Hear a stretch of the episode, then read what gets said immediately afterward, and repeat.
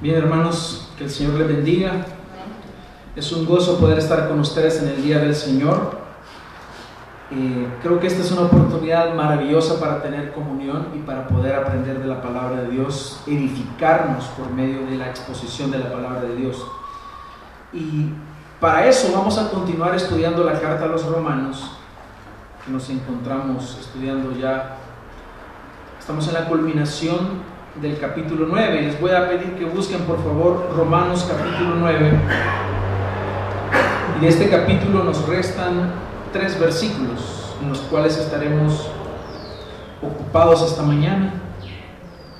Romanos capítulo 9, versículo 30 al 33.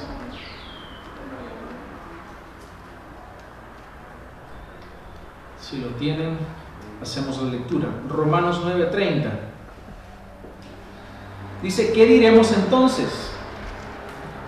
Que los gentiles que no iban tras la justicia alcanzaron justicia, es decir, la justicia que es por fe.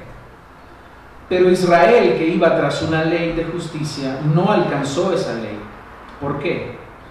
Porque no iban tras ella por fe, sino como por obras.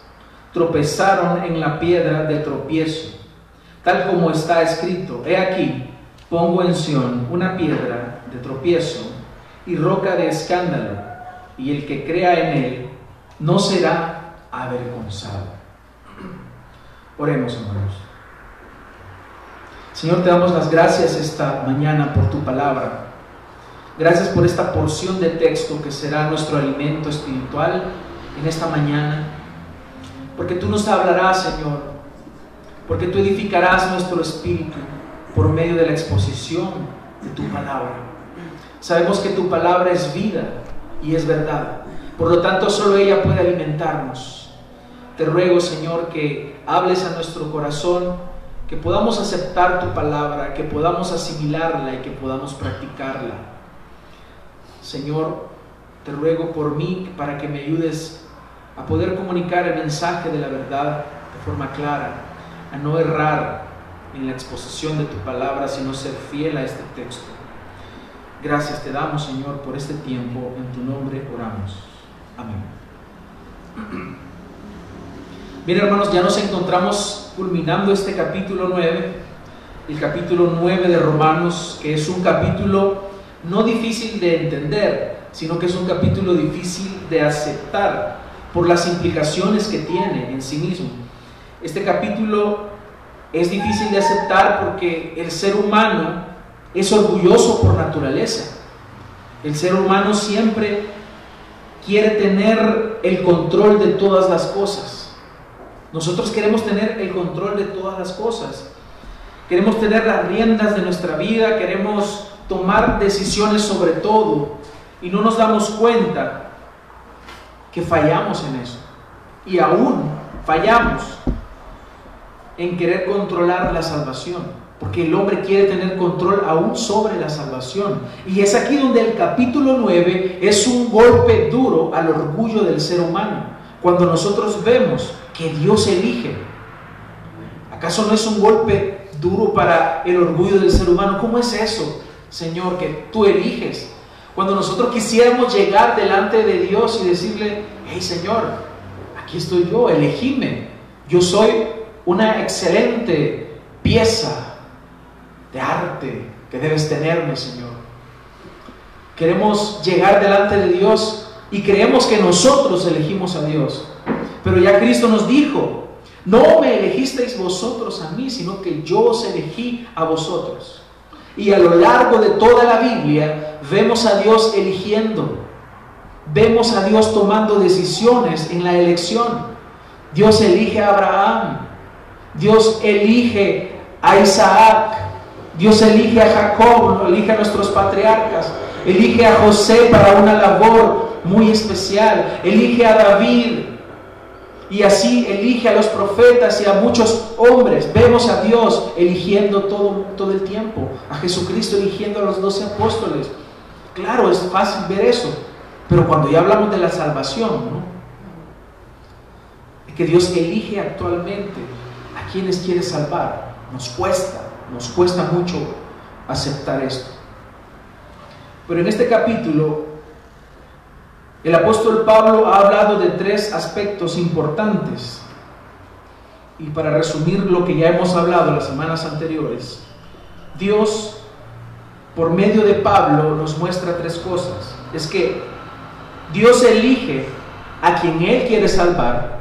Es la primera verdad que vemos acá.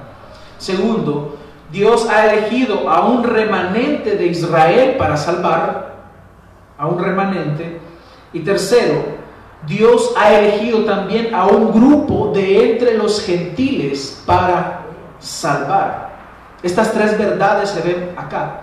Dios salva, Dios elige a quien salvar, Dios elige de entre los judíos, pero también Dios elige de entre los gentiles. Entonces, Pablo acá quiere dejar claro este tema para sus receptores, para la iglesia que estaba en Roma. Y es claro aquí para nosotros ver que ahora el apóstol Pablo vuelve, va a volver a retomar aquel tema que ha venido desarrollando en los capítulos anteriores. Y es el tema de la justicia de Dios por la fe. Por eso es que el tema de esta mañana es la justicia que es por la fe. Entonces aquí Pablo empieza, luego de haber hecho un paréntesis, un gran paréntesis, y nos empieza a dar una doctrina importante como es la doctrina de la elección. Entonces ahora el apóstol Pablo retoma inmediatamente como el cierre de este capítulo o de esta sección, retoma el tema de la justicia de Dios que es por la fe. Entonces, ¿A qué nos referimos, hermanos, cuando hablamos de la justicia de Dios?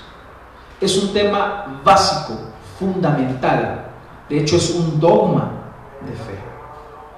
Si esto no está en medio, no hay evangelio. Si no entendemos la justicia de Dios, no hay evangelio. Es necesario hablar de la justicia de Dios. Pero ¿a qué nos referimos? No hablamos aquí de la justicia que comúnmente se enseña ahora como la justicia social o la justicia que se ejerce en un juzgado eh, eh, humano. No nos referimos a un tema de derechos humanos tampoco, sino que estamos hablando de algo importante y trascendental para la humanidad. Es el decreto de Dios de que alguien sea hallado justo. Y sin esa justicia es imposible que el hombre pueda tener relación con Dios nuevamente. ¿Por qué? Porque hay pecado en el hombre. Hay pecado en el hombre. Y este es el tema o la parte en la cual vemos a un Cristo que viene a redimirnos El Señor Jesús no vino aquí para que tuvieras un gran maestro a quien seguir o alguien que tiene una filosofía de vida muy interesante como lo ven unas personas. Cristo no es un maestro para que tú le imites su estilo de vida. No, es, no se trata de eso. Cristo no es un filósofo. Cristo no es un maestro que nos enseña eh, retórica. Cristo no es nada de eso. Cristo es el Salvador del mundo. Pero ¿de qué nos salva? Él nos salva de nuestros pecados. Cuando el ángel se le aparece a María, le dice que le ponga por nombre Jesús, porque Él salvará a su pueblo de sus pecados. Dios te salva de tus pecados. Por eso es incongruente que tú digas que has nacido de nuevo, que crees en Jesús y sigas viviendo la misma vida que vivías antes. Porque entonces el Señor no te ha salvado de tus pecados, sigues aún viviendo en tus pecados. Debemos entender aquí, hermanos, entonces, que es necesario que seamos justificados delante de Dios. ¿Por qué? Porque Él es justo. Porque Dios es justo.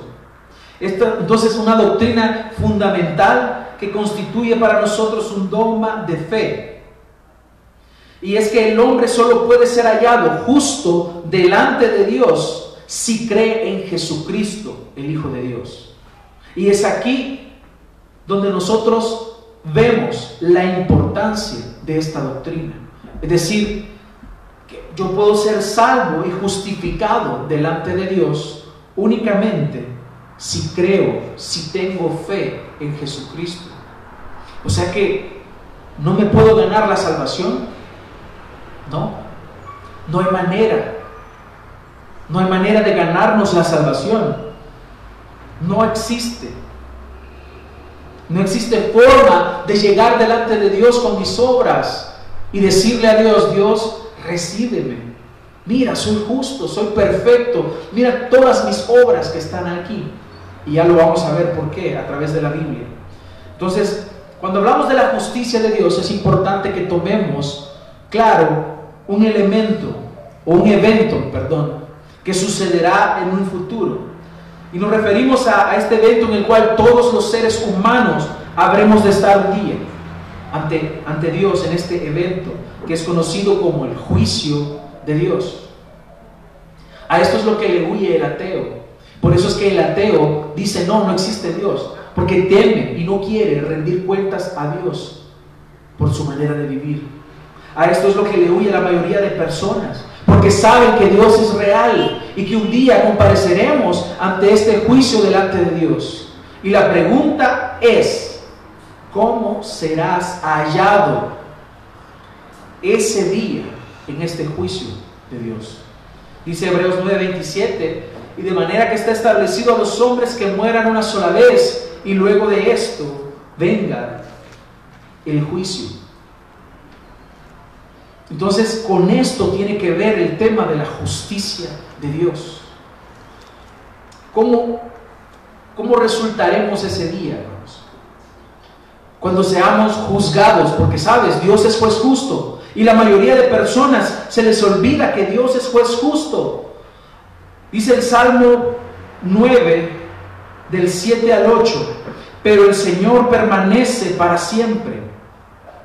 Ha establecido su trono para juicio y juzgará al mundo con justicia, con equidad, ejecutará juicio sobre los pueblos. A Dios, al Señor le corresponde esto. Él es juez. Él te juzgará un día.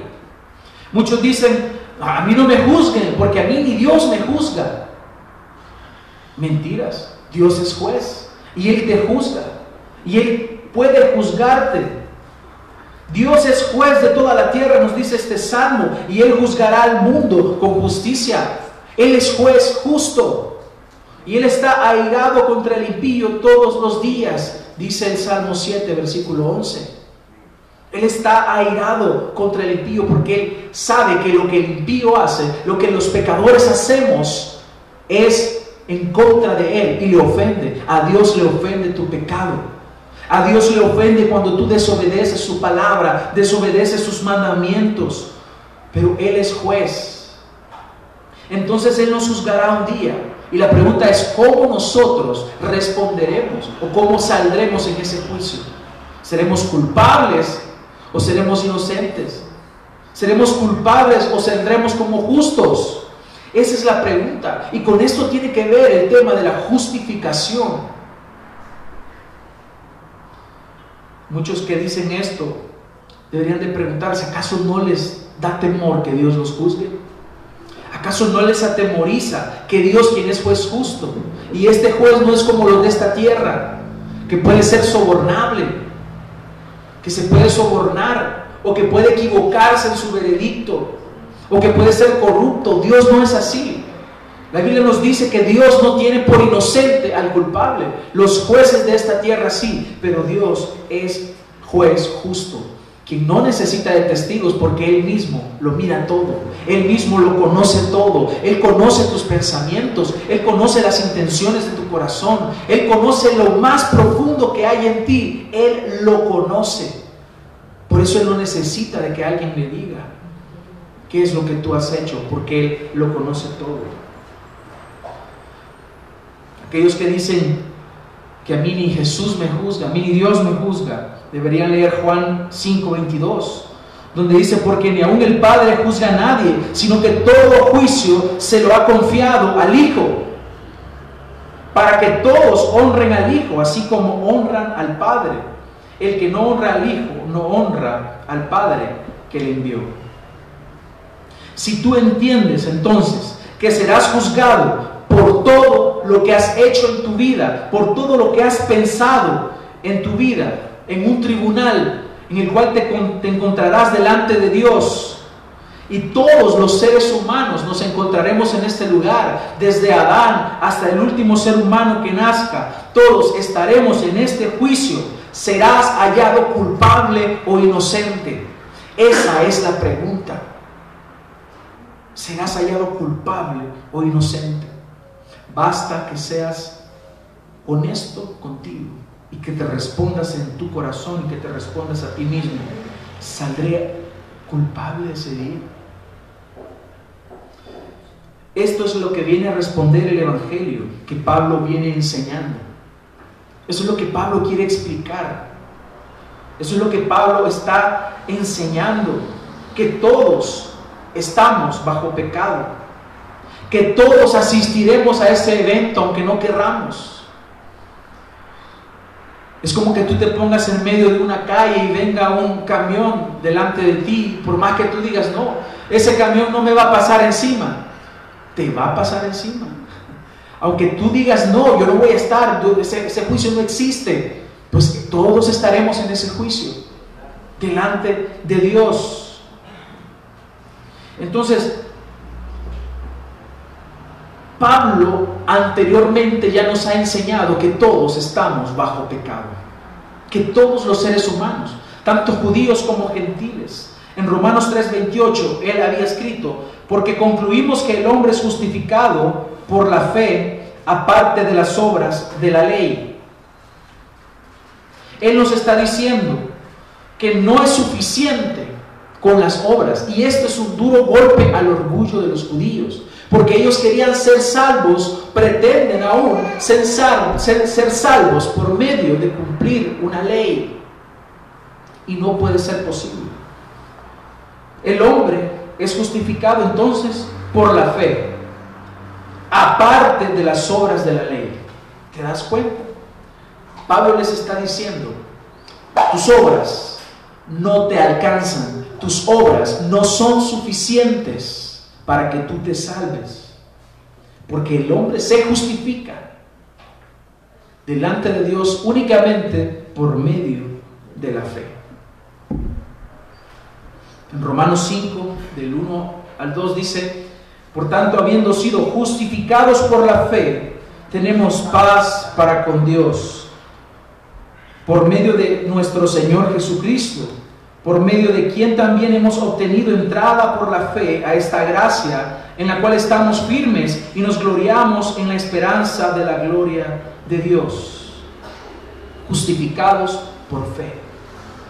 Y este es uno de los temas principales de la reforma. A esto se enfrenta Martín Lutero cuando lee más el justo por la fe vivirá. Y es ahí donde él entiende por medio del Espíritu Santo que no se trata de obras. Y al contrastar la realidad que se vivía en su entorno, mira que la gente está queriendo salvarse por medio de obras por medio del pago de indulgencias, pero no es posible salvarse por él por obras. ¿Cómo va a ser posible salvarse por obras? ¿Te das cuenta que esto es una gran ofensa al Evangelio del Señor? Porque significa que Cristo ha venido por gusto. Si es posible salvarse por obras, entonces ¿para qué vino Cristo? No tiene sentido. No tiene sentido. Pero esto es un golpe al orgullo humano, porque todos quisiéramos ser salvos por medio de las obras. El hombre quisiera ganarse la salvación. Por eso es que cuando le predicamos a alguien y le decimos que solo tienes que creer en el Señor Jesús, ay, así solamente. No, no es posible, porque quieren ayudarle a Dios. Quieren ganarse la salvación, pero no puedes ayudarle a Dios. Dios no necesita tu ayuda. Por eso es que la única forma en la que yo puedo ser hallado justo o justificado en el día del juicio es por la fe. Es solamente creer. Es decir, creer en quién? En Jesucristo. No solamente se trata de creer en cualquier cosa. Es la fe depositada en Cristo. Es creer en la obra que Él ha hecho. Es creer en que Él es mi Salvador. Es creer en que lo que Él hizo fue suficiente para pagar lo que yo debía. Es entonces creyendo en Jesucristo que yo puedo ser salvo, no por obras.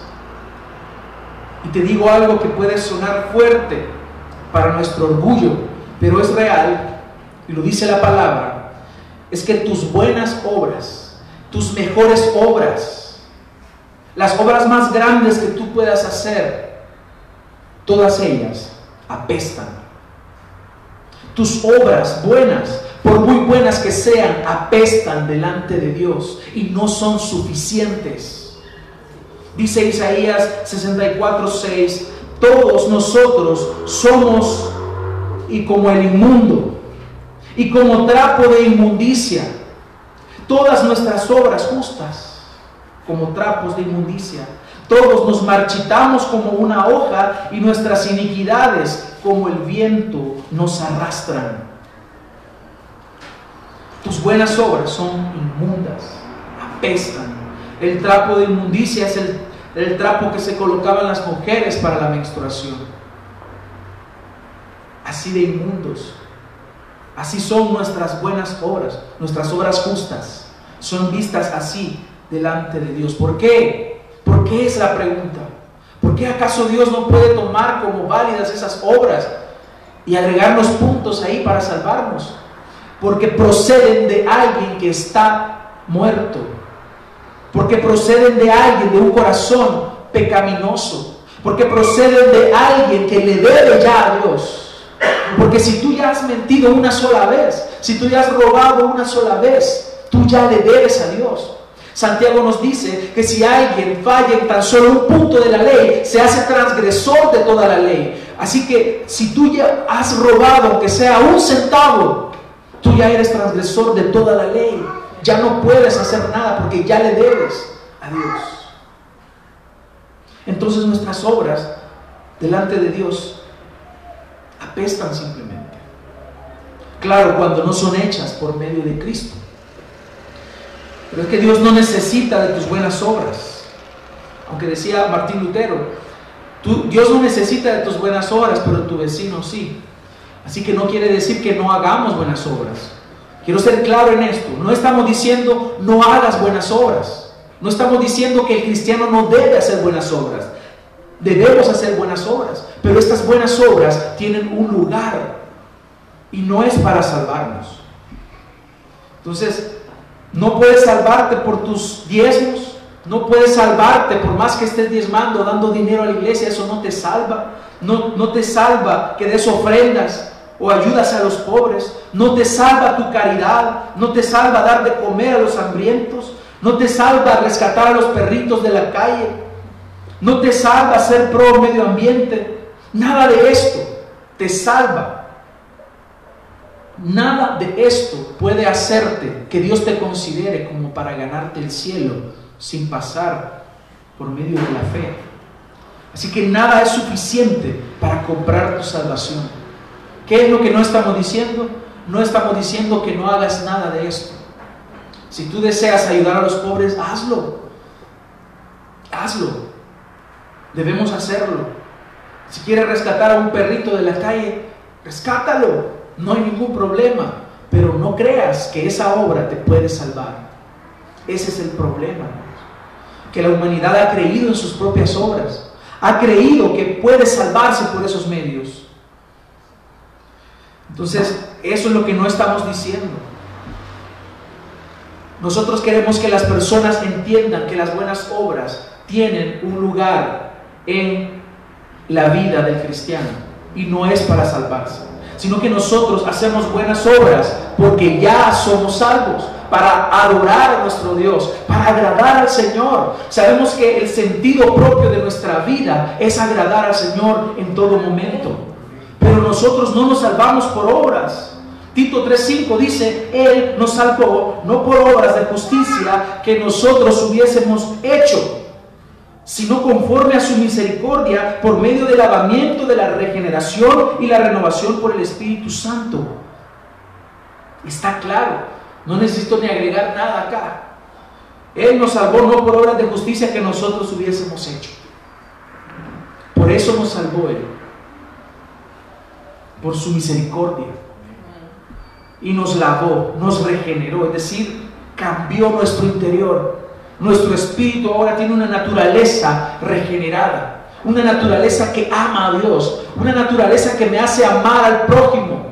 Una naturaleza que me hace amar la palabra. Deseo ahora congregarme. Deseo ahora leer la Biblia. Deseo orar. Eso es la obra del Espíritu Santo. Y nos hace dar fruto.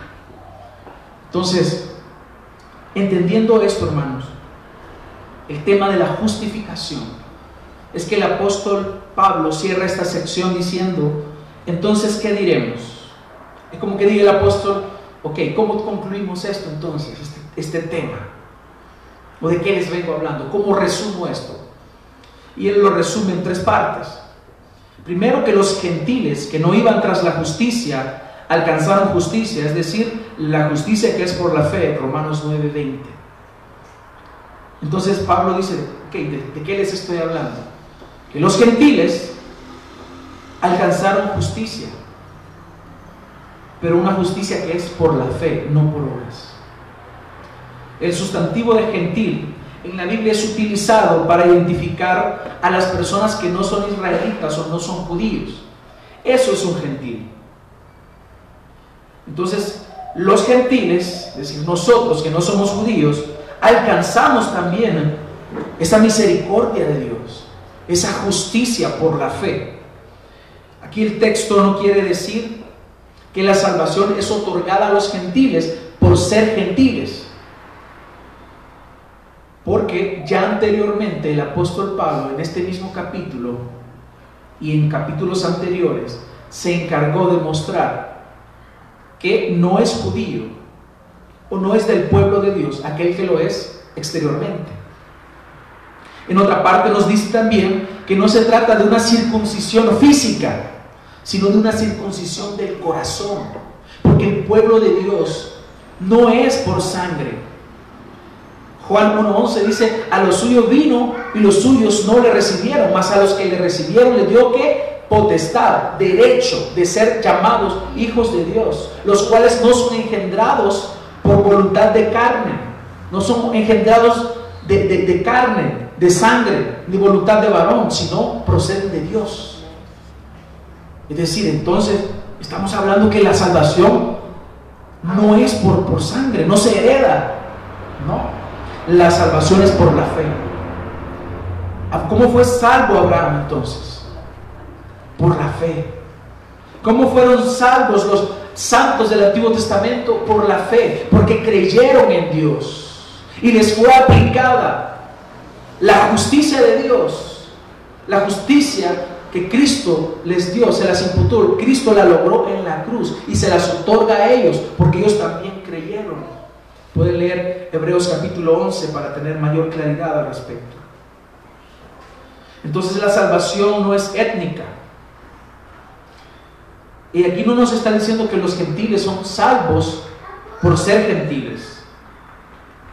Aquí el texto nos dice que los gentiles no iban buscando salvarse. Los gentiles no tenían nada, ellos, el gentil creyendo en sus dioses, estando bajo pecado. Pero saben que Dios quiso salvar a los gentiles. Y desde antes había sido así. Vemos algunos ejemplos de gentiles que fueron salvos. ¿Se acuerdan ustedes de, Rahab, la ramera, por ejemplo?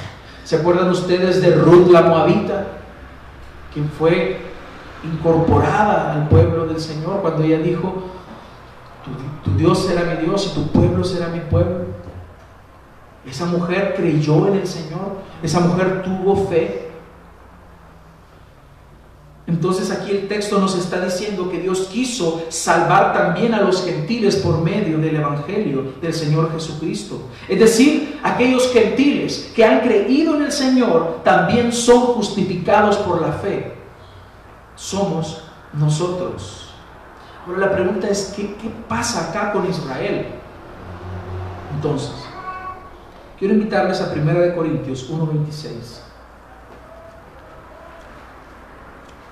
al 31. Dice, pues considerad hermanos vuestro llamamiento. No hubo muchos sabios conforme a la carne. Está hablándole a los, a los corintios, acuérdense. Pablo a los corintios. Entre ustedes les dice, no hubo sabios conforme a la carne, ni muchos poderosos, ni muchos nobles, sino que Dios ha escogido lo necio del mundo para avergonzar a los sabios. Y Dios ha escogido lo débil del mundo para avergonzar a lo que es fuerte.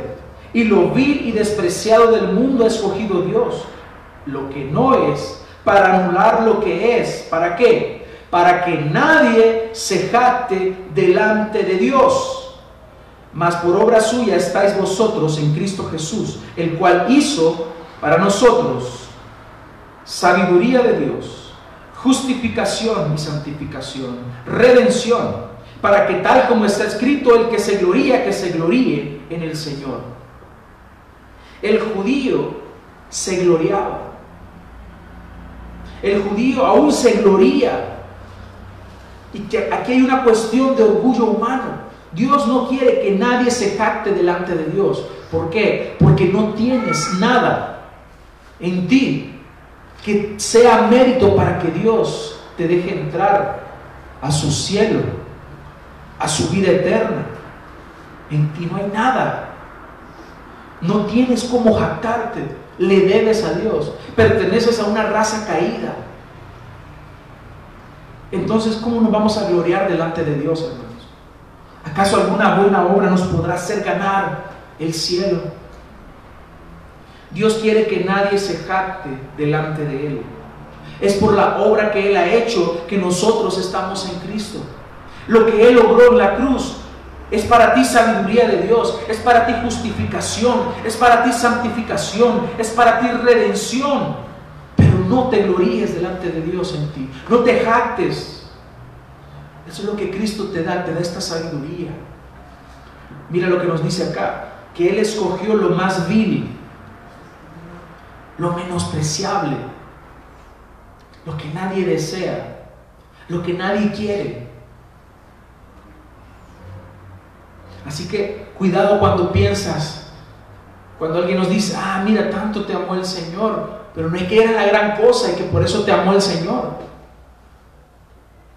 Es que estabas tan perdido, estabas tan muerto e imposibilitado de buscar a Dios y de acercarte a Dios por tus propios medios, que fue necesario que Jesucristo, el Hijo de Dios, viniera al mundo y se hiciera humano y viviera la vida que tú no podías vivir y muriera la muerte que tú no podías morir y resucitó para validar su sacrificio. Estabas tan perdido y tan arruinado que fue necesario que el Hijo de Dios viniera a este mundo. No es que había un gran valor en ti y que Dios dijo, yo lo tengo que salvar porque hace tantas buenas obras. No fue así. Por eso nosotros nos gloriamos en Dios, es decir, en su obra. Gloriarte en Dios significa darle gloria a Él. Decir la gloria sea para el Señor. Por eso decimos que es Él quien salva. Es Él quien salva y los gentiles íbamos perdidos, pero alcanzamos misericordia, alcanzamos la justicia, pero esta justicia por la fe. Dice el Salmo 3.8, la salvación es del Señor, sea sobre tu pueblo tu bendición. La salvación es del Señor, Él es quien salva, Él es quien salva a un grupo de entre los gentiles. Romanos 9:31 dice, pero Israel, ahora vamos a hablar de Israel, este es el siguiente punto. Israel iba tras una ley de justicia, es decir, queriendo cumplir y ganarse la justicia de Dios por medio de cumplir esa ley. Pero ¿qué pasó? No alcanzó la ley. No le alcanzó. Falló. Israel desobedeció. Israel apostató. Israel negó que Cristo era el rey. Ya Pablo nos ha hablado al inicio de este capítulo acerca de las grandes ventajas que los judíos tenían, pero no le fue suficiente para ser salvos. ¿Se acuerdan en, Romanos 9, 4 dice que los israelitas a quienes pertenece la adopción como hijos, la gloria, los pactos, la promulgación de la ley, el culto, las promesas de quienes son los patriarcas y de quienes según la carne procede el Cristo, el cual está sobre todas las cosas, Dios bendito por los siglos, amén. Todas estas ventajas tenía Israel, pero no le es suficiente. ¿Por qué? ¿Por qué no les es suficiente? Porque la salvación es por la fe. Sus ventajas sobre los gentiles no le fueron suficientes, no son salvíficos. A ti no te salva tener una Biblia abierta en el Salmo 91 en tu casa. A ti no te salva de salir mal en el examen, aunque digas todo lo puedo Cristo que me fortalece antes del examen y que no hayas estudiado. No se trata de tener amuletos. Israel en un tiempo creyó que por tener el arca significaba que todas las guerras iban a ganarlas. Pero el Señor les mostró que no. Es que todo se ha tratado siempre de la fe, de creer en Dios. Pero ¿de qué les ha servido intentar cumplir la ley si finalmente desechan a Jesucristo? Si finalmente desechan al objeto de la fe, a, en quien se debe creer, que es finalmente en Dios, en Cristo Jesús. Entonces sus ventajas no le fueron suficientes porque no son salvíficas. Que les haya sido promulgada la ley no les salva. Las promesas o tener los patriarcas no les salva.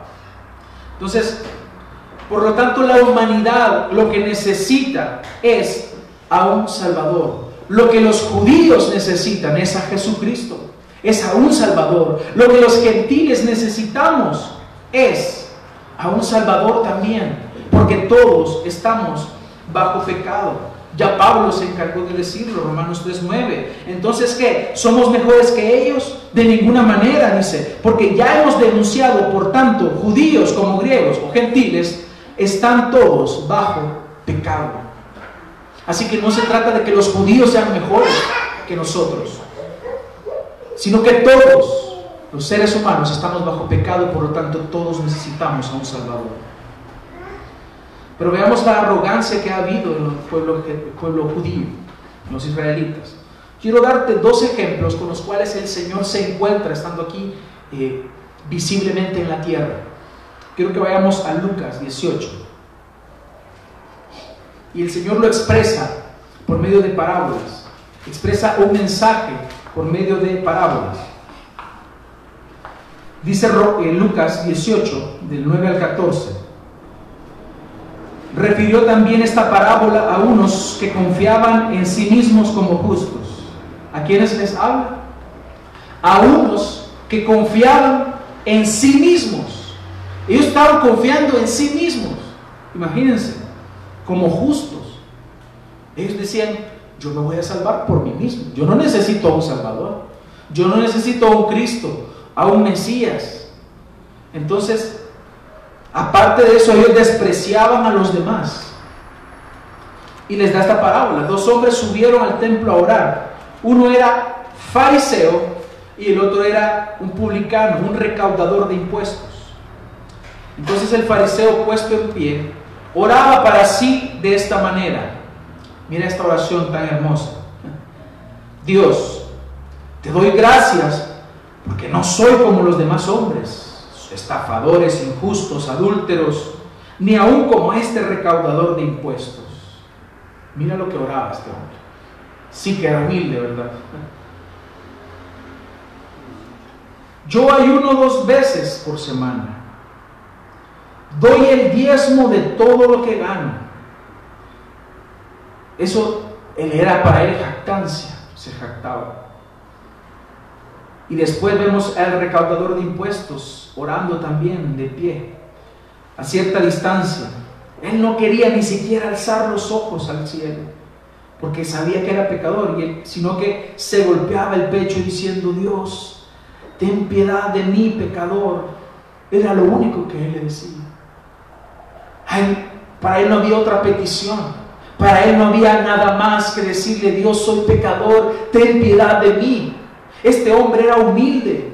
Este hombre había reconocido que él era pecador, pero el otro se jactaba y decía, mis obras me hacen a mí estar de pie. Mira, Señor, yo doy el diezmo, yo ayuno, yo no soy favor, yo no hago lo otro, jactándose delante de Dios. El Señor les dice, os digo que éste descendió a su casa justificado, pero aquel no, porque todo el que se ensalza será humillado, pero el que se humilla será enaltecido. Hermanos, he aquí algo tan importante para el Evangelio, es humillarnos. Cuando tú dices, Señor, yo reconozco que soy pecador y que tú me puedes salvar a mí y que no me alcanzan mis buenas obras para salvarme, tú te estás humillando delante de Dios. Es la única forma. Vemos entonces acá, de parte de este fariseo, arrogancia y orgullo. Es lo que se encuentra Jesús en Israel. Los líderes religiosos de Israel estaban confiando en sí mismos se creían justos. Veamos otro ejemplo. Él salió de nuevo a la orilla del mar, en Marcos 2.13, y toda la multitud venía a él y les enseñaba. Y al pasar vio a Leví, hijo de Alfeo, sentado en la oficina de los tributos, y le dijo, sígueme. Y levantándose, le siguió.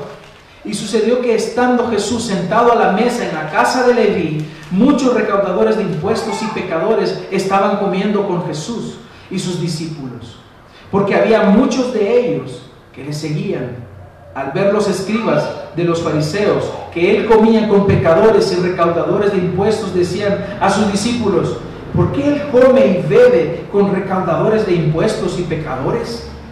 Al oír esto, Jesús les dijo, los que están sanos no tienen necesidad de médico, sino los que están enfermos. No he venido a llamar a justos, sino a pecadores. Mira lo que estos hombres están manifestando. Ellos se creían perfectos, santos y justos por cumplir las obras de la ley. Pero resulta que el Señor les dice, ustedes si, no sé si tú notas la especie de sarcasmo aquí. Yo no he venido a los sanos. O sea, ustedes se creen sanos. Entonces yo no he venido por ustedes. Pero estos saben, entienden que son pecadores. He venido por ellos. He venido por estos que saben que necesitan de un Salvador.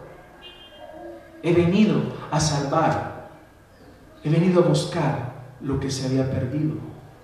Para eso vino el Señor. Ellos se creían justos. Esto es lo que el Señor se encuentra en Israel. Autojustificación. Una justicia propia.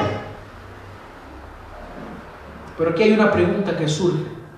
Entonces, ¿para qué Dios dio la ley si cumplir la ley nos salva? Algo que debemos entender respecto a la ley. Primero que la ley es buena. La ley no es mala. La ley es buena. En 1 de Timoteo 1.8 dice, pero nosotros sabemos que la ley es buena si uno la usa legítimamente. Es buena.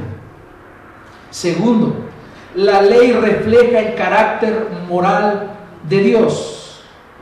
Eclesiastés 12.13 dice, el fin de todo discurso es este, teme a Dios y guarda sus mandamientos porque esto es el todo del hombre. Sus mandamientos, guardarlos, de eso se trata mi vida como hijo de Dios guardarlos. Entonces entendemos que la ley es buena, la ley refleja el carácter moral de Dios y tercero, la ley no es gravosa, es decir, la ley no es una carga. Mira lo, precioso que el salmista, que escribió el Salmo 119 en el versículo 97. Dice, cuánto amo tu ley, todo el día es ella mi meditación. Tus mandamientos me hacen más sabio que mis enemigos porque son míos para siempre. tengo más discernimiento que todos mis maestros, porque tus testimonios son mi meditación. Entiendo más que los ancianos, porque tus preceptos he guardado. De todo mal camino he refrenado mis pies para guardar tu palabra. No me he desviado de tus ordenanzas, porque tú me has enseñado. Cuán dulces son a mi paladar tus palabras, más que la miel a mi boca. De tus preceptos recibo entendimiento, por tanto aborrezco todo camino de mentira. Lámpara es a mis pies tu palabra y lumbrera a mi camino. Esto es lo que pensaba el salmista respecto a la ley. Son dulces, son preciosos los mandamientos del Señor, pero no te salvan. No son para salvarte. Entonces vemos aquí nosotros, en la palabra de Dios, encontramos diferentes disposiciones de la ley, ya lo hemos visto y lo hemos dicho mucho, hasta se lo pueden de memoria. Vemos disposiciones civiles dadas al pueblo de Israel como nación, que ya no aplican a nosotros porque nosotros tenemos nuestras leyes en nuestra nación. Israel vivía en una teocracia, luego vivió en una monarquía. Ahora Israel tiene otras leyes como nación. Habían leyes sanitarias que Dios les da a ellos para que no se enfermaran, para que ellos no cayeran en, tipos, en epidemias y todo eso. Dios quería guardarlos a ellos. Eran leyes sanitarias. Por ejemplo, la mujer que estaba con su menstruación tenía que separarse. Eso no aplica ahora para nosotros. Estaban las leyes rituales, que según en Hebreos vemos concluyen y terminan en Cristo. Y está, por último, la ley moral de Dios la ley moral, conocida como los diez mandamientos, la cual, hermanos, sigue vigente, todos y cada uno de los diez mandamientos. Y el de guardar el sábado, el día de reposo, sigue vigente. Ahora, nosotros no somos adventistas, nosotros no somos sabatistas, nosotros los bautistas reformados creemos que ese mandamiento de guardar el día de reposo y santificarlo sigue vigente. Y luego de la resurrección del Señor Jesucristo, ese día de reposo para la iglesia pasa a ser el día domingo, que es el día en que el Señor resucitó. Por eso nosotros hacemos un gran énfasis, un gran énfasis en guardar el día domingo, congregarnos, participar de lo que la iglesia dispone para que juntos adoremos al Señor. No, nos, no, no, es que aprovechamos para irnos a la playa el día domingo. No, hermano, es el día del Señor. Es el día que le pertenece a Él. No es que el día domingo vamos a, a, detener todo para hacer lo que nosotros querramos, sino que es el día que destinamos para la adoración en la iglesia. Entonces, toco ese tema porque con los demás mandamientos creo que no hay, no hay ningún problema. Siempre el que tiene, hay problema es el del día de reposo. Ese que generalmente hay problema. Porque dice que debemos guardarlos. no lo guardamos como lo guardan los judíos o los, o los sabatistas. No lo hacemos así. Nosotros entendemos que el día de reposo es el día del Señor y para nosotros es el día domingo. Ese día cesamos de labores. Cesamos. Ese día descansamos de eso, nos detenemos y lo retomamos el día lunes. Porque ese día decimos, vamos a ir a la casa de Dios. Entonces, la ley moral, la que está vigente, debemos cumplirla. ¿Por qué? Porque está vigente, simplemente es parte de la, de la moralidad que Dios ha mostrado y nos ha comunicado a nosotros para que nosotros las cumplamos y andemos en ellas. A Dios no le gusta que tú codicies la mujer de tu prójimo. A Dios no le agrada que tú mientas. A Dios no le agrada que tú tengas otros dioses. A Dios no le agrada que tú robes. A Dios no le agrada que tú tomes el nombre de Él en vano. Entonces, todos los mandamientos están vigentes. Entonces, no han sido dados para que nosotros seamos salvos por ellos, sino que la cumplimos porque cumplirla es un deleite para Dios y es un deleite también para nosotros. Ahora, ¿cuál es el propósito? Y aterricemos con este punto. Bíblicamente lo vamos a ver en Gálatas 3, 21 al 24. Esa pregunta, entonces, ¿para qué Dios nos ha dado la ley? Le responde el apóstol Pablo a los Gálatas y le dice, ¿Es entonces la ley contraria a las promesas de Dios? En ningún modo. Porque si se hubiera dado una ley capaz de impartir vida, escuchen bien, entonces la justicia ciertamente hubiera dependido de la ley. Pero no depende. Dice, pero la escritura lo encerró todo bajo pecado para que la promesa que es por la fe en Jesucristo fuera dada a todos los que creen. Y antes de venir la fe, estábamos encerrados bajo la ley, confinados para la fe que había de ser revelada. De manera que la ley ha venido a ser nuestro ayo o tutor para conducirnos a Cristo a fin de que seamos justificados por la fe. ¿Qué es el ayo? Es un tutor. Era eh, la, el oficio que desempeñaba una persona que instruía al hijo de otra persona, que lo instruía en, en conocimiento, diferentes áreas de conocimiento, para que cuando esta, este niño estaba preparado, lo presentaba a su padre y le decía, su hijo está listo y para poder recibir otra formación, pero ya su hijo ha sido formado en lo más importante, en lo básico. Esa era la función de un ayo, formar, guiar. Por eso es que Pablo utiliza la misma figura del ayo. Y el ayo, que ha sido la ley, es que ahora nos lleva a Cristo. Es decir, cuando yo me doy cuenta que no puedo cumplir la ley, que no me alcanzan mis obras, cuando yo me doy cuenta de que, Señor, mentí. Y ahora, mentí, Señor. Robé, codicié. Y levanté un Dios falso en mi corazón. Y nos damos cuenta de nuestra imposibilidad para salvarnos. Entonces, no nos queda nada más que levantar nuestra mirada y ver a Cristo. Y cuando vemos a Cristo, vemos a alguien precioso, vemos a alguien hermoso, vemos a alguien perfecto, capaz de cumplir todas las obras de la ley sin ninguna falta. Y entonces deposito mi fe en Él. Y digo, yo creo en ti Jesús. Y Jesús me imputa a mí, es decir, me, me nombra justo, me hace, me justifica y encuentro la justicia de Dios que es por la fe, porque creí en el Señor. En la tercera parte vemos algo, que los judíos tropezaron en Cristo. Y ahora vemos la piedra de tropiezo. Romanos 9:32 dice, ¿por qué? Porque no iban tras ella por fe, sino como por obras. Tropezaron en la piedra de tropiezo tal como está escrito, he aquí pongo en Sion una piedra de tropiezo y roca de escándalo, y el que crea en él no será avergonzado. Ya el profeta Isaías en el capítulo 28, versículo 16, había profetizado esto. Él había profetizado la venida de esta piedra que sería puesta en Jerusalén, capital del reino del sur, el reino judío. Esa roca es Cristo. Esa roca de la que habla acá el apóstol, esa roca que menciona Isaías, esa roca que vuelve a mencionar el apóstol Pedro. Más adelante, vemos que es Cristo, a quien los judíos desecharon, a quienes los judíos odiaron y mataron. Precisamente esa es la roca.